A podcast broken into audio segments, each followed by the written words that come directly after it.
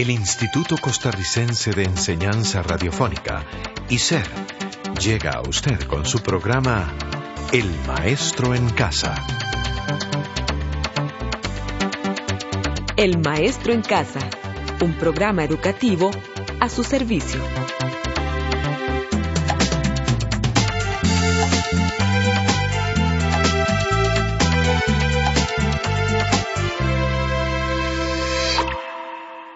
Hola estimado amigo o amiga del grupo de matemáticos Arras.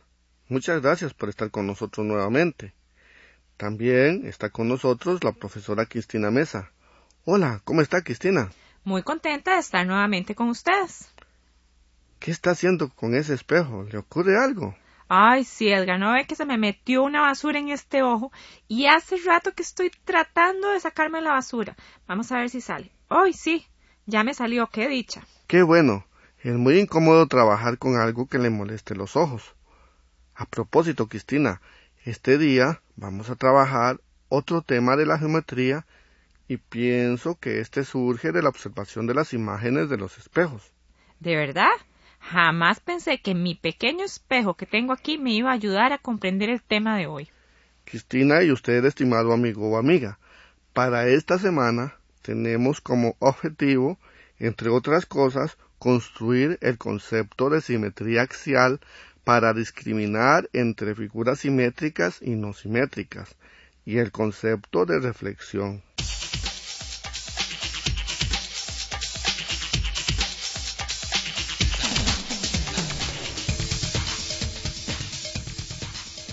Edgar, las dos semanas anteriores fueron muy interesantes porque conocimos los distintos tipos de ecuaciones de primer grado. Me imagino que la geometría del libro de matemático Harras va a ser muy diferente a la que estudiamos en el libro de matemática Terra. Así es, el tema de geometría que conoceremos hoy es muy diferente a lo estudiado en el curso de matemática Terra.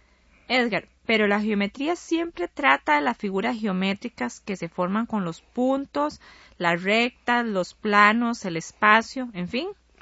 Es cierto, pero la geometría no solo es el estudio de las figuras y sus propiedades, sino también el estudio de los movimientos de esas figuras. O sea, que los movimientos físicos que se producen al deslizarse en una patineta o en una pista de autos, trasladarse en una escalera mecánica, girar en un auto o una rueda o verse en un espejo, son también estudiados por la geometría. Exactamente.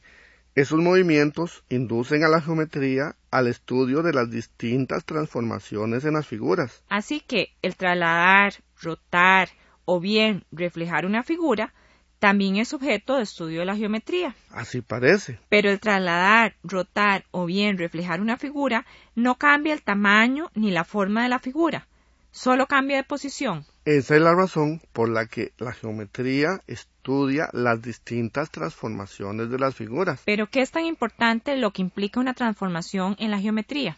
Lo que implica, como bien se sabe, es que un objeto no cambia su tamaño ni la forma de la figura, solo cambia de posición.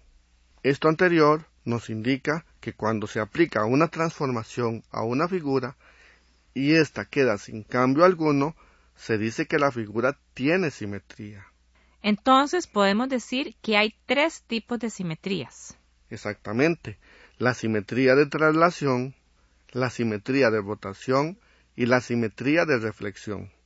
Es en esta simetría donde consideraremos su pequeño espejo.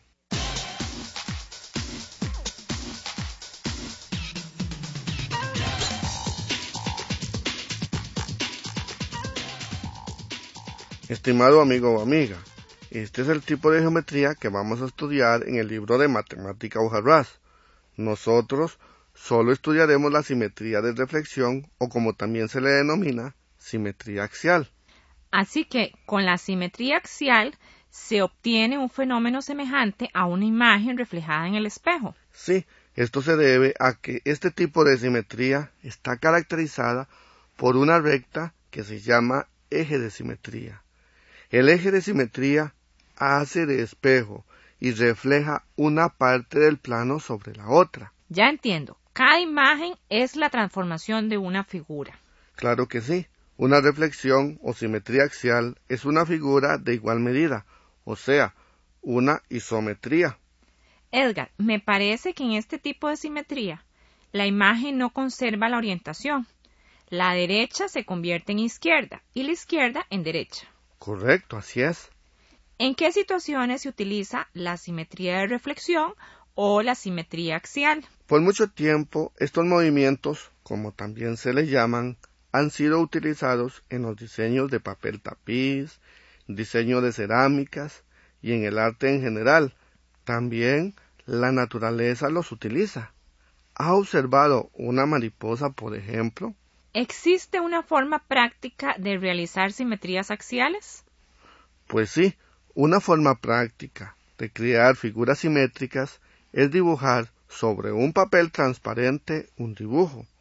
Luego se dobla en alguna parte, preferiblemente donde el pliegue no lo atraviese. Al desplegar el papel resultan dos figuras simétricas respecto de la recta de pliegue.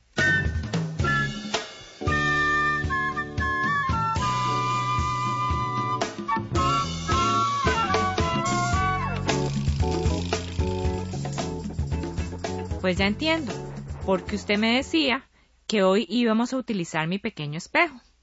O sea, que la imagen dentro del espejo representa una figura simétrica de mí misma. Así es. Estimado amigo o amiga, las simetrías han sido utilizadas desde la antigüedad por diversas civilizaciones. Los sumerios fueron particularmente aficionados a la simetría axial.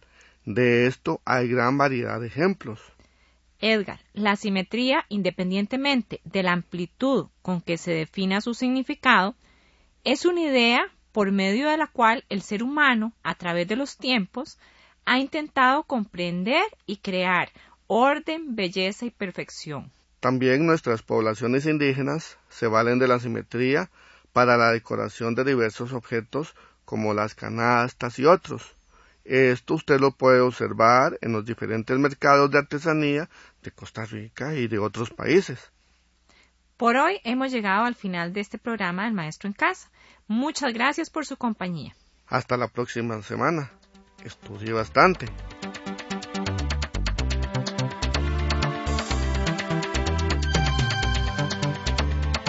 Este programa fue producido por ICER en colaboración con el Ministerio de Educación Pública.